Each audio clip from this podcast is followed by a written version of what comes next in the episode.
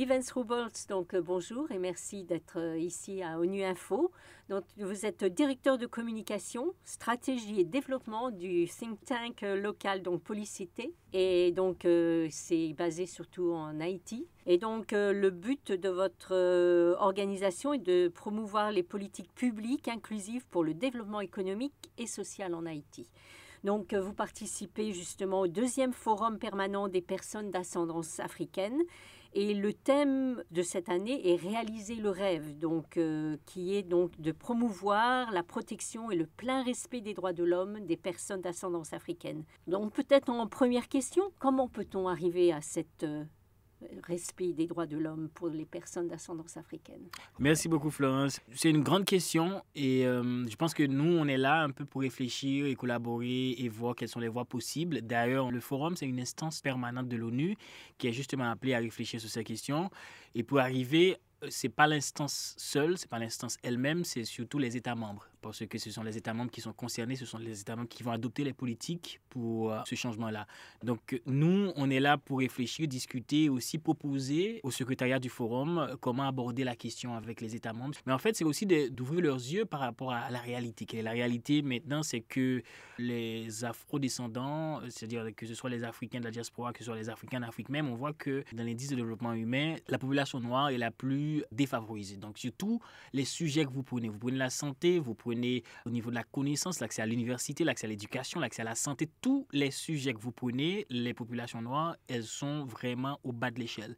Et donc, quand vous analysez les données et que vous voyez que dans certains milieux ou dans certains pays particuliers, c'est par rapport aux politiques qui sont en place que ces populations noires sont très défavorisées. Et donc, nous, on est là pour pousser ces discussions et forcer au sein des Nations Unies à ce que les États membres respectent euh, leurs décisions. Parce que même s'ils ont adopté des conventions, ils ont adopté des textes sur le respect des droits humains, mais si cette signature de la Convention ne, se matérialise pas en une politique publique qui peut être implémentée dans leur propre pays, donc ce sera juste parler en l'air. Nous, on ne veut pas que parler en l'air, on veut qu'il y ait des actions concrètes en faveur des afro-descendants.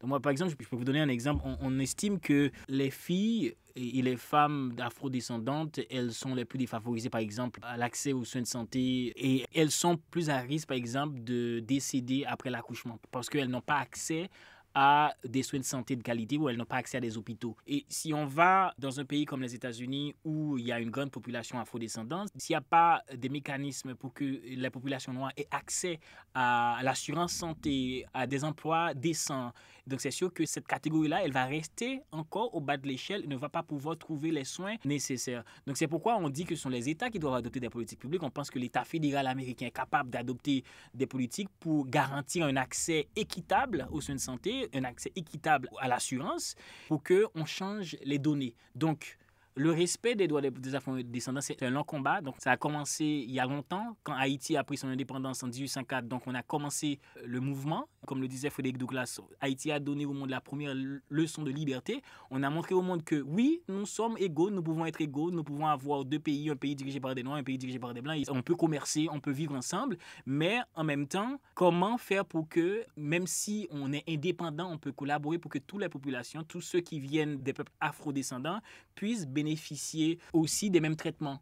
Parce qu'on a la peau foncée, on ne peut pas euh, avoir un accès euh, à la santé ou à l'éducation. Donc, si on a lancé le mouvement il y a 200 ans et que même si la colonisation a continué, même après l'indépendance d'Haïti, même si vers les années 60, on a eu la décolonisation de beaucoup de pays africains, mais les problèmes de discrimination, de racisme, ils sont encore présents. C'est-à-dire, l'indépendance d'Haïti n'a pas mis fin à la discrimination raciale. L'indépendance d'Haïti de 1840 n'a pas mis fin à l'exploitation de certains pays en Afrique. Et c'est une exploitation qui est basée quelque part sur une discrimination raciale, parce qu'on considère que ceux qui sont dans des positions dominantes, quand ils disent, donc nous, on veut des ressources parce qu'on veut vivre bien chez nous, mais eux qui sont en Afrique, ils ont le droit de vivre bien aussi. Donc, comment faire pour que cette exploitation soit équitable? C'est-à-dire, si on va exploiter un minerai, c'est pas juste pour que vous viviez bien là où vous êtes, mais c'est que pour que moi aussi, qui a le minerai chez moi, je peux aussi tirer des bénéfices de cette exploitation de minerai pour que vous et moi, nous ayons le même niveau de vie. Donc, c'est quelque chose qui est long, qui est étendu sur le temps, mais ça commence maintenant. La décennie euh, des personnes africaines a commencé en 2015 et elle va se terminer en 2024. Donc, pendant cette décennie, on voulait vraiment présenter au devant de la scène ici à l'ONU les avancées qu'il faut, les réflexions qu'il faut faire et pour permettre à ce que les États membres puissent sérieusement adopter des politiques pour que les peuples afro-descendants, partout où ils sont, puissent avoir le même niveau de vie que tout le monde. Donc, le forum est axé sur cinq thèmes principaux. L'un des principaux thèmes est la justice réparatrice. Mhm. Donc, euh, comment, selon vous, la justice réparatrice peut servir les transformations mondiales vers les ordres sociaux internationaux? Et comment Policité peut justement aider à cette transformation en Haïti? Ouais, eh ben, Écoute, euh, c'est lié déjà par rapport à l'histoire mondiale. Une histoire de domination, une histoire d'exploitation c'est-à-dire que le monde tel que nous le connaissons, il ne s'est pas bâti comme ça avec euh, une baguette magique. Le monde, il s'est construit avec une exploitation de l'homme par l'homme. Il s'est construit avec des groupes de pays occidentaux qui ont décidé de commercer des humains, des êtres humains. Donc mes ancêtres, depuis l'Afrique, en Amérique, en passant par les Caraïbes, pour créer de la richesse pour leur pays, mais aussi pour exploiter la population indigène, la population locale dans ce nouveau monde qu'ils ne connaissaient pas avant, mais qu'ils ont appelé le nouveau monde, pour exploiter de la richesse et construire leur monde. C'est-à-dire que toutes les avancées que nous avons eues en Europe, les pays participants, partie prenante de l'esclavage, du système esclavagiste, et même les États-Unis. Donc, tout ce que vous voyez, qui ont été bâtis sur les forces de travail de ces gens, on ne peut pas juste dire que c'est du passé. Parce que les pays-là qui ont leur position aujourd'hui, ils vivent encore des conséquences de cette richesse qu'ils ont accumulée. Donc nous, on voit la question de la justice réparatrice, on voit aussi que tous ces gens-là qui ont été exploités, qui ont été dominés, qui ont été forcés de travailler, qui n'ont pas touché, qui n'ont pas été payés, eh bien, qu'est-ce qu'on leur dit aujourd'hui? Quand on regarde les avancées qu'on a, quand on regarde comment vivent leurs descendants, qu'est-ce qu'on dit à leurs descendants? Parce que déjà, le système qui est en place est un système où il a été pensé dans l'optique que voilà, c'est les pays dominants qui doivent toujours bénéficier des bonnes choses, qui doivent toujours avoir les plus gros moyens, qui doivent toujours avoir la technologie de pointe, qui doivent toujours avoir tout ce qui est bien, tout ce qui est beau, tout ce qui est grand, ça doit venir du Nord. Or, c'est pas venu d'un claquement de doigts. Ça a connu une trajectoire et donc on se dit pour que on soit dans un monde équitable, il faut aussi rendre justice à ses descendants dont les ancêtres ont été exploités. Donc il y a aussi la question de pays qui ont été, dont mon pays, Haïti, qui a été forcé de payer une double dette d'ailleurs, une dette euh, à la France pour son indépendance, pour reconnaître son indépendance, mais aussi dont les ancêtres ont été esclavagisés. Donc quand on regarde l'état d'Haïti aujourd'hui, on voit comment les tribulations que le pays a traversées pour pouvoir payer cette dette qui a été à un moment racheté par les États-Unis pour maintenir Haïti aussi dans son giron. Donc on voit que les États-Unis et la France, ils ont contribué aussi quelque part à ce que le pays soit dans cet état. Donc quand on parle de justice réparatrice, on voit que, eh ben, qu'est-ce que les États-Unis, la France et les autres pays qui ont participé dans le commerce triangulaire, comment est-ce que eux, aujourd'hui, ils peuvent rendre à Haïti ce qu'ils ont pris et qui ont aussi de lourdes conséquences sur l'avenir de ce pays. Donc, pour nous, Policité est, nouveau. C'est-à-dire, nous, on a été lancé euh, il, y a, trois ans. Donc, on commence à explorer. C'est des questions que nous explorons parce que nous estimons que quand on regarde l'histoire, quand on regarde le poids de l'histoire et le poids de ce commerce sur Haïti, ça a joué un rôle. On ne dit pas que Haïti est rendu là où il est euh, par la France ou les États-Unis seulement. Hein. C'est vrai qu'il y a des nationaux qui ont contribué à ce que ce pays soit dans ce trou. Et c'est nous, on les appelle des apatrides, nous, on les appelle des, des traites, parce que ce pays aurait dû être ce qu'on voit dans le cinéma aujourd'hui, le Wakanda du monde noir. Haïti, quand elle a été bâtie, elle a été bâtie sur l'idée que tout le monde peut vivre libre. Donc le problème, il n'est pas que la France et les États-Unis, il est aussi de certains des nationaux haïtiens. Mais nous, laisser les Haïtiens correspondre avec euh, les nationaux, mais quelque part, on ne peut pas nous interdire, on ne peut pas nous empêcher de dire, même de réfléchir ou de penser, OK, si nous sommes là, si on regarde la chronologie des événements, si on regarde les conséquences de ce qui s'est passé, est-ce que la dette, elle n'a pas contribué? À ce que nous sommes aujourd'hui. Si cet argent avait été dépensé, investi et donné des flux jusqu'à présent, peut-être que ce pays ne serait pas sans infrastructure, il n'y a, pas de route, il n'y a pas de métro, il n'y a pas d'hôpitaux, il n'y a pas assez d'écoles, il n'y a pas plein de choses en Haïti. Donc, nous, on s'intéresse à la question pour d'abord pour nous éduquer nous-mêmes, c'est-à-dire nous, on n'est pas des experts de la question, on vient ici aussi pour échanger avec des autres qui ont déjà une dizaine d'années euh, d'expérience dans la question, pour nous éduquer aussi, mais aussi quelque part participer aux efforts d'éducation en Haïti. Parce que les jeunes doivent comprendre que Haïti, c'était what they called a beacon of hope. C'est en 1804. Et si aujourd'hui nous sommes dans cette situation, ce n'est pas parce que les Haïtiens ne peuvent pas, ou ce n'est pas parce que Haïti n'est pas vivable, il faut que les jeunes comprennent que c'est ensemble qu'on peut reconstruire Haïti, c'est ensemble qu'on peut construire Haïti. Et s'il faut construire Haïti, il faut prendre la mesure de son histoire, mais aussi la mesure de son présent, la mesure de ses forces, pour savoir comment est-ce que nous, les jeunes, on peut contribuer à relever Haïti. Donc on veut participer à ces discussions parce que, qu'on le veuille ou non, même si c'est pas demain, même si c'est dans 5, 10 ans, dans 20 ans, dans 30 ans, il faudra que la France, il faudra que les États-Unis répondent de ces actions. Il faudra qu'ils reconnaissent qu'il y a eu un problème. Par exemple, CARICOM, Haïti fait partie de CARICOM. CARICOM a lancé un plan d'action sur la question de réparation. En 2013, ils ont lancé le plan d'action. Quand ils ont écrit à six puissances européennes esclavagistes, ben, toutes les puissances, ils ont dit non. Ils ont dit que bon, c'est pas question de parler de restitution ou de réparation. Mais après, en 2022, là, récemment, le Premier ministre hollandais a présenté des excuses, a reconnu le tort de la Hollande dans le commerce triangulaire et a présenté des excuses aux nations caribéennes. C'est-à-dire, même si on pensait que ça n'allait pas porter fuite il y a dix ans, mais au moins avec le travail de sensibilisation, on puisse montrer aux gens, on n'est pas en train de vous quémander quelque chose, on est en train de vous dire par rapport à votre histoire, voilà ce qui a été fait, voilà ce qui est advenu aujourd'hui et quelles sont les conséquences de ce que vous avez fait sur nous. Et vous avez les moyens de réparer ça. Et comment est-ce qu'ensemble, on peut travailler pour réparer ça? Parce que le tort qui a été causé, il est irréparable. Imaginez aujourd'hui, parce que maintenant, on va dire oui, mais c'était l'ancien, c'était il y a 200 ans. Mais c'est pas question parce que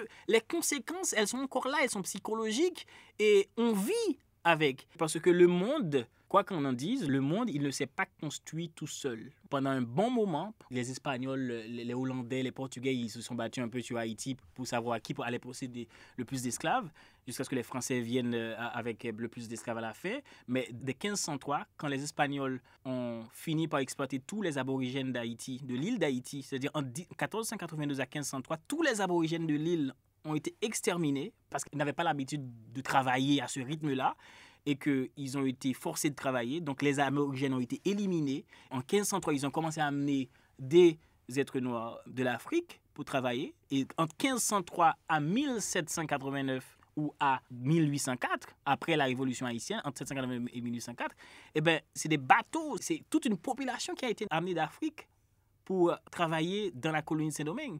Or, on vit dans le moment présent avec un héritage de la colonisation même si on se disait qu'on est dans un temps moderne, mais encore dans certains pays, il y a l'héritage réel, c'est-à-dire on peut toucher, on peut voir là où les gens ont travaillé et qui ont bâti des infrastructures. Donc je crois que nous, à Policité, on commence à nous intéresser à cette question parce qu'il faut éduquer les gens. Déjà, Déjà, la première démarche, il faut que les gens savent, il faut que les gens soient sensibilisés sur la question.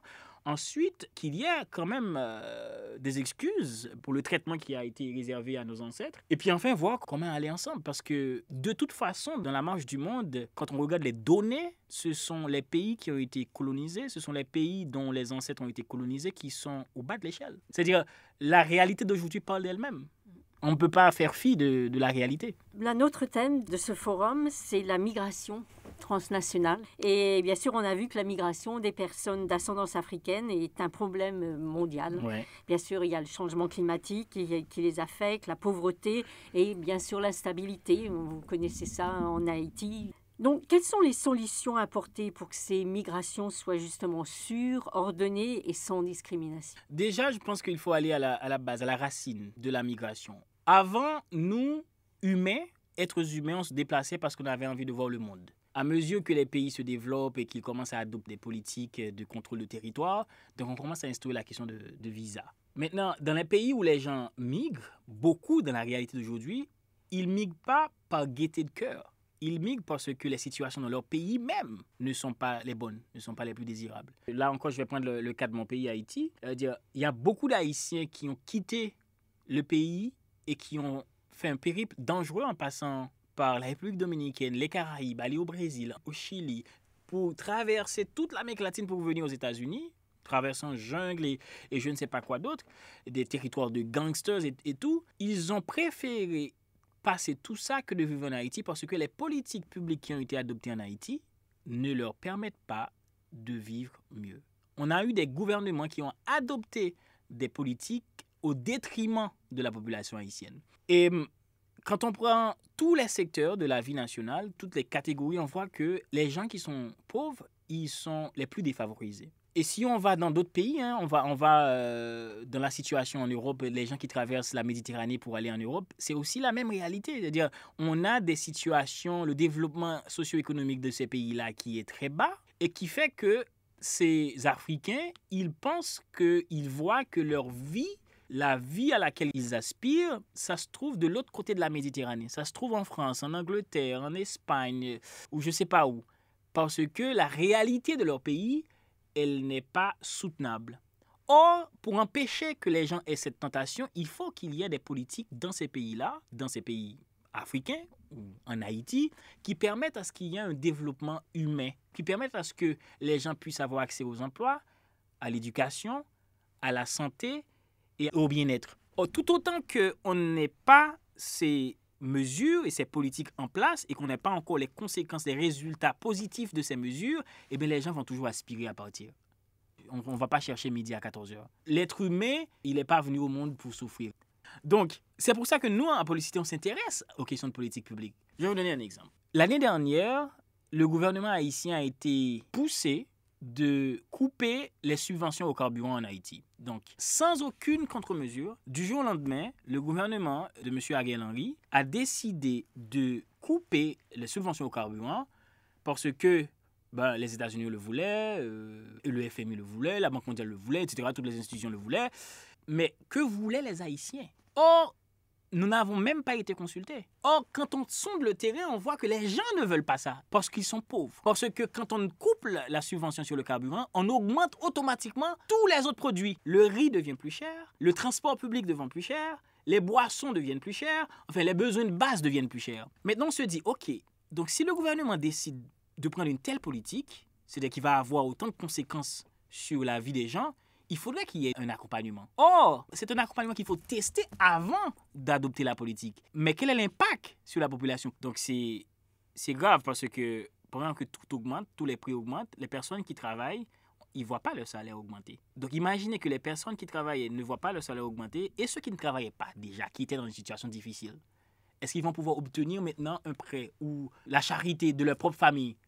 Parce qu'ils ne peuvent plus se procurer des produits donc le gouvernement n'a même pas réfléchi à l'impact réel de cette politique-là sur sa population. Il faut que quelque part tu aies un réflexe de dire mais quel sera donc l'impact sur ma population? C'est pour ça qu'on dit qu'on veut promouvoir les politiques publiques inclusives, c'est parce qu'on veut que il faut inclure la population dans les réflexions parce qu'au final quand tu vas adopter une politique, c'est pas pour toi rentrer au gouvernement, c'est pas pour te donner une, une tape dans le dos, c'est pour que ton peuple, ta population ou quel que soit l'endroit où tu es, le public que tu sers, c'est pour que cela il tire des bénéfices, il tire des euh, résultats positifs de ces politiques-là. Comment les, gouvernements, le gouvernement peut aider sa population et travailler avec sa population pour euh, justement qu'il y ait cette politique inclusive? Comment ça peut être mis sur place? Ben voilà, c'est d'où l'intérêt de la société civile. Les gens pensent, quand ils dirigent un État, ils, ils le pensent seul. On ne pense pas un État seul.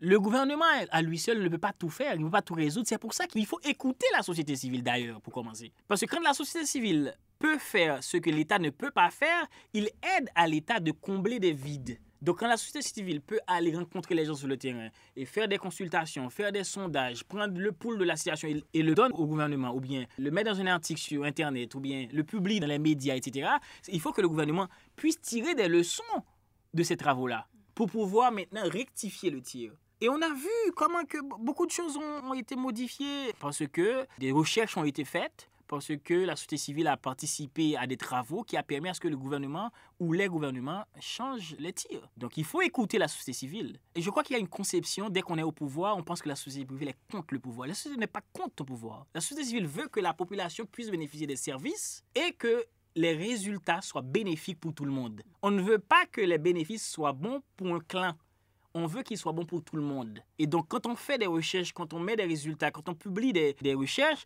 c'est pour le bien de la communauté. C'est pas pour le bien d'une partie de la société civile, c'est pas pour le bien d'un clan. C'est pour tout le monde. Donc, comment éliminer justement les disparités en matière de santé? Et quels sont justement les effets du racisme en matière de santé? Il faut rendre ça plus équitable. Et tout est lié.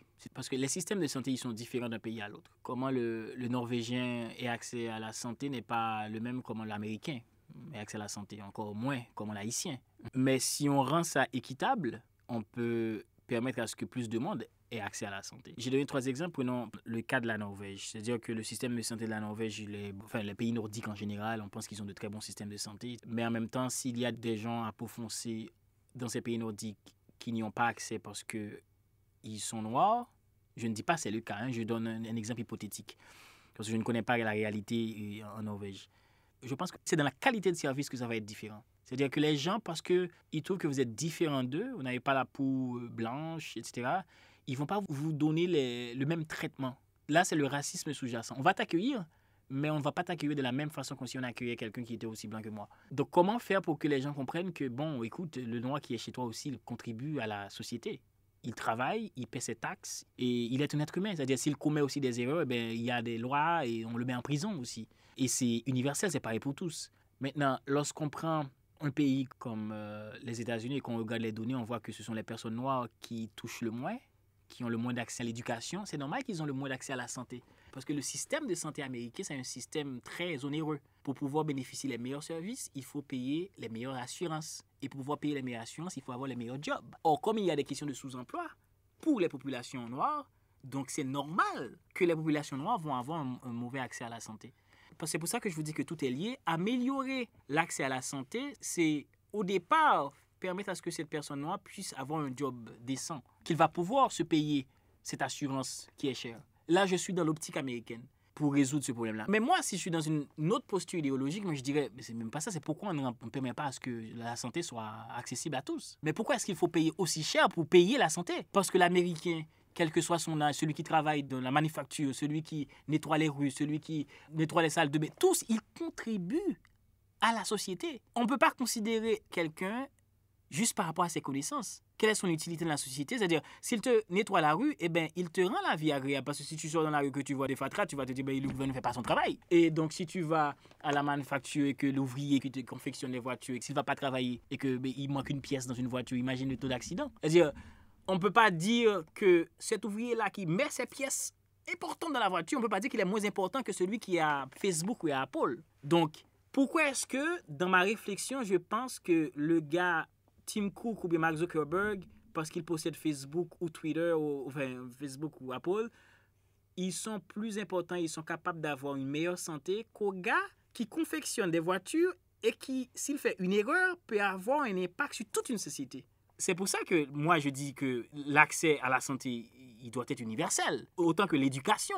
Si on contribue au fonctionnement de la société, eh bien pourquoi je ne peux pas bénéficier des services de cette société? Maintenant, si on va dans une autre cas de figure, on va en Haïti. On est dans, un pays pauvre, on est dans un pays où la santé, c'est l'État qui subventionne la santé, mais même s'il y a des hôpitaux privés, des cliniques privées, etc., peut-être l'approche va être différente. Parce qu'on sait qu'on est une nation, un État pauvre, peut-être que maintenant il faut investir dans la prévention. Peut-être qu'il faut se dire, bon, comment faire pour qu'on évite que les gens tombent malades pour qu'ils n'augmentent pas la charge?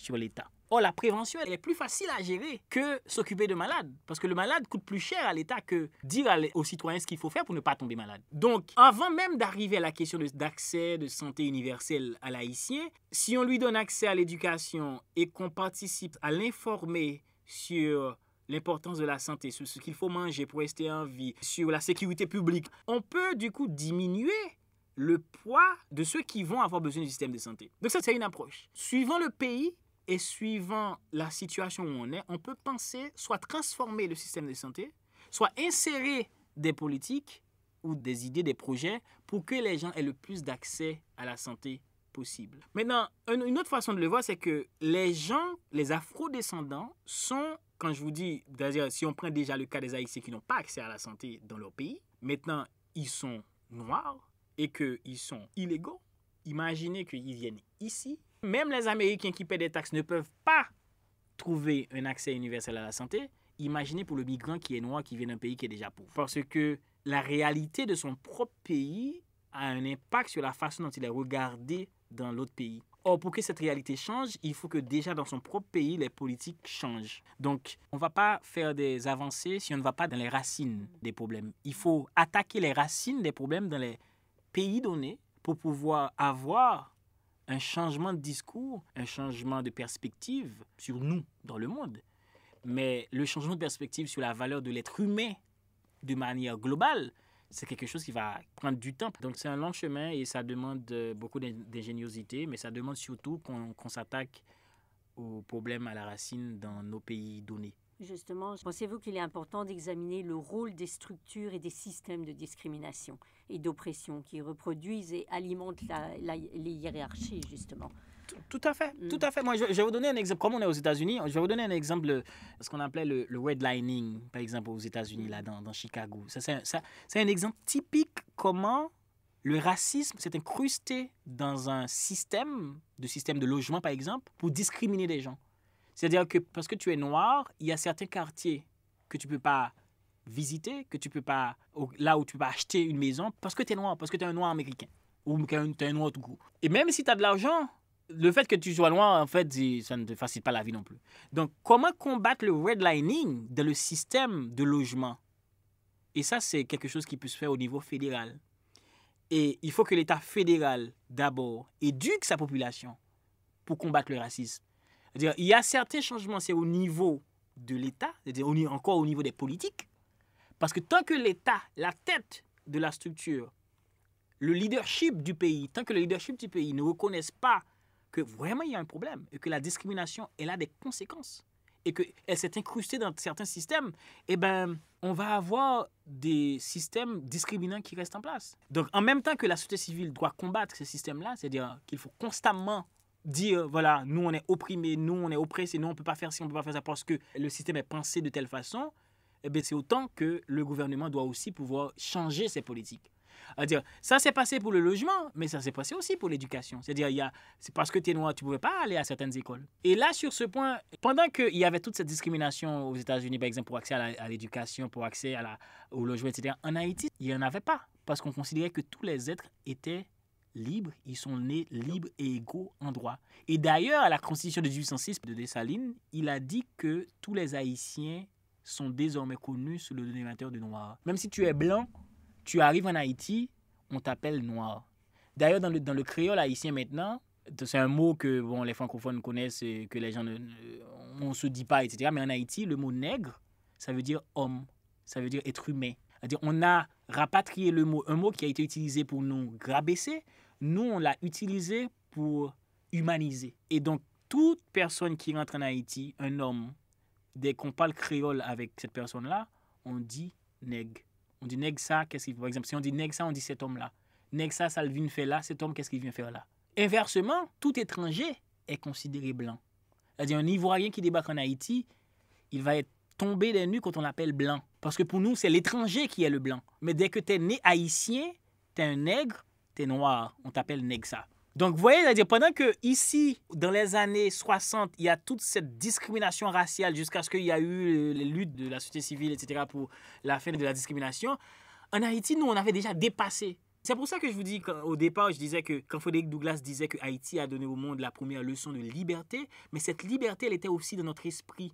C'est-à-dire, on considérait l'homme pas à partir de sa couleur, on considérait l'homme parce que, bon, voilà, c'est quelqu'un à partir de son territoire. Il est né en Haïti, ben, il est haïtien. Quelle que soit sa couleur, il est noir. Parce qu'on est venu d'Afrique et qu'Haïti est 95-98% de, peau foncée. Donc, du coup, euh, on ne faisait pas de différence entre ta couleur. À la différence de notre pays voisin où il y a beaucoup de, de dénominations pour parler de la population. C'est vrai qu'en Haïti, je ne dis pas qu'en Haïti, il n'y a pas de colorisme, par exemple, parce que les gens qui sont à peau claire se pensent parfois supérieur à ceux qui ont la peau foncée. C'est dans l'être humain, hein, le racisme. C'est-à-dire, c'est pas parce qu'on est haïtien qu'on peut pas être raciste. tu vois Donc, l'éducation, elle est importante et à tous les niveaux et dans tous les pays. Donc, c'est un travail de, de, longue haleine. Et donc, euh, pour moi, les changements, c'est au niveau des politiques et c'est au niveau de l'éducation, donc la sensibilisation, mais aussi l'accès à l'information. Et aussi permettre qu'il y ait mixité. Parce que c'est dans la mixité l'inclusion que les gens vont se rendre compte. J'avais peur de cette personne, mais en fait, c'est un voisin, c'est quelqu'un comme moi. Et tant qu'on n'a pas accès à l'autre, tant qu'on ne se voit pas dans l'autre, on va pas penser que l'autre est comme soi. On va penser que l'autre est étranger, que l'autre c'est quelqu'un qui est venu d'ailleurs, c'est même un extraterrestre qui n'a pas les mêmes valeurs, qui n'a pas les mêmes pensées, qui, etc.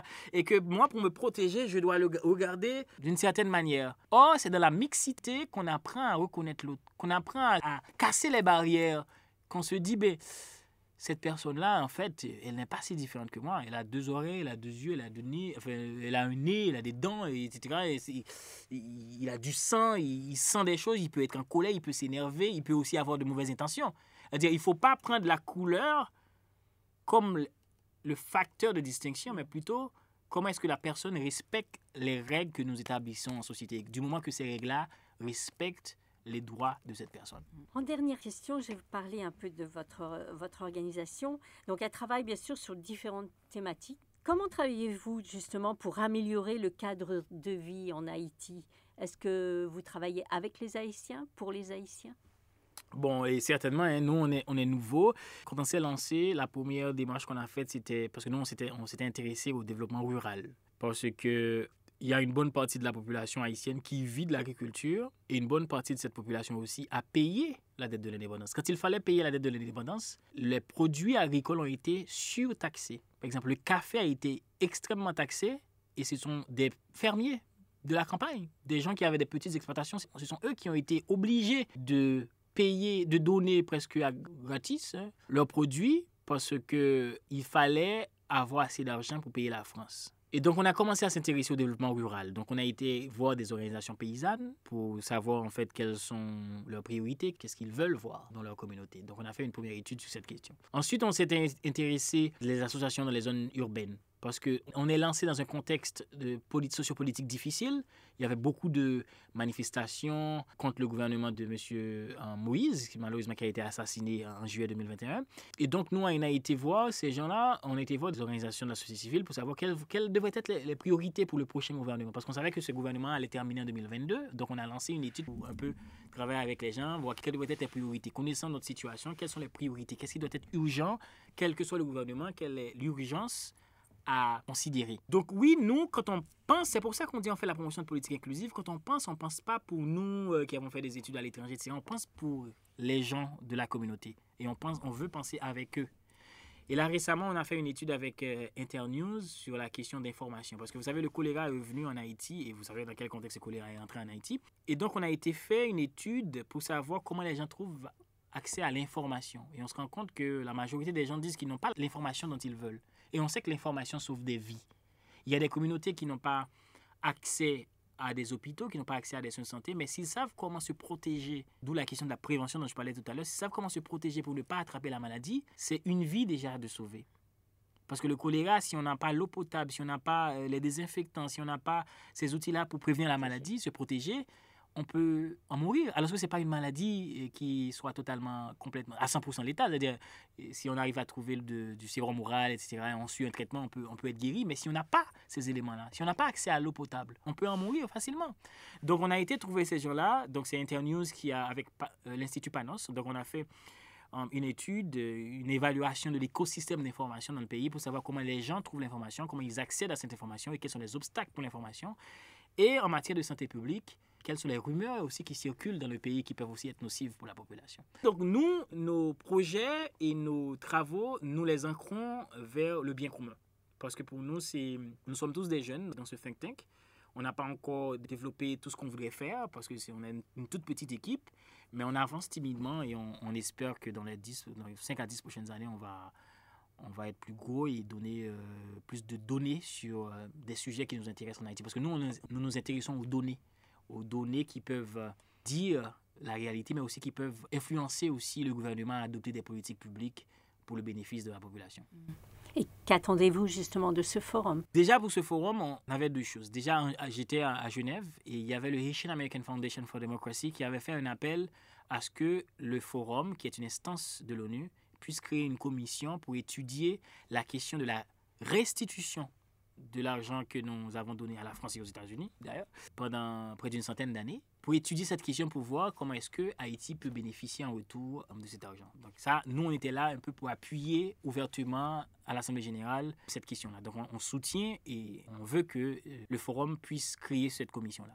Mais en même temps aussi, c'est voir comment on peut utiliser Haïti comme cas d'école, parce que les gens ont beaucoup de recommandations dans, ce forum. Il y a beaucoup de, de, colère, il y a beaucoup de revendications par rapport aux populations afro-descendantes, parce qu'ils savent qu'on est très marginalisé quand il s'agit de certains besoins.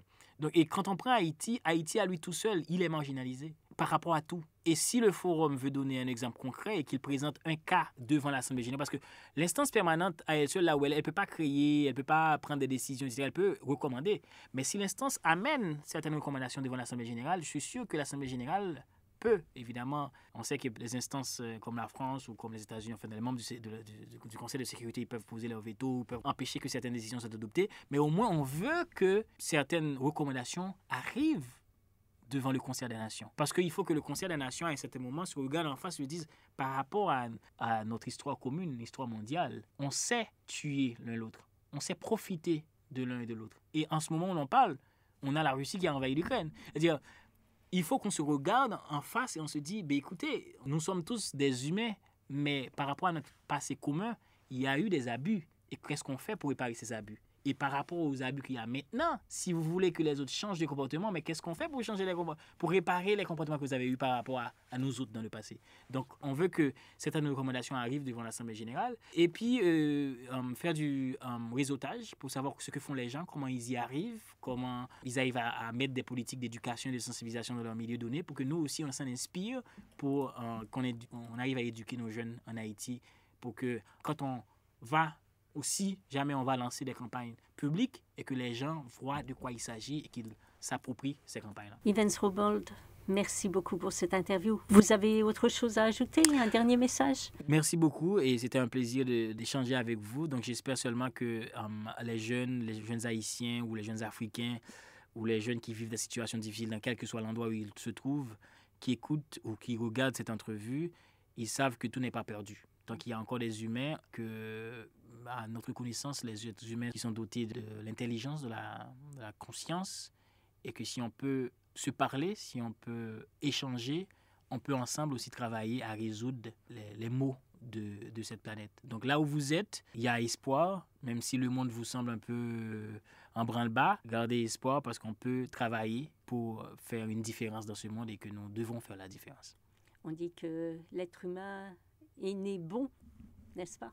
Tout à fait. Donc, espérons. Espérons. Merci. beaucoup. Merci.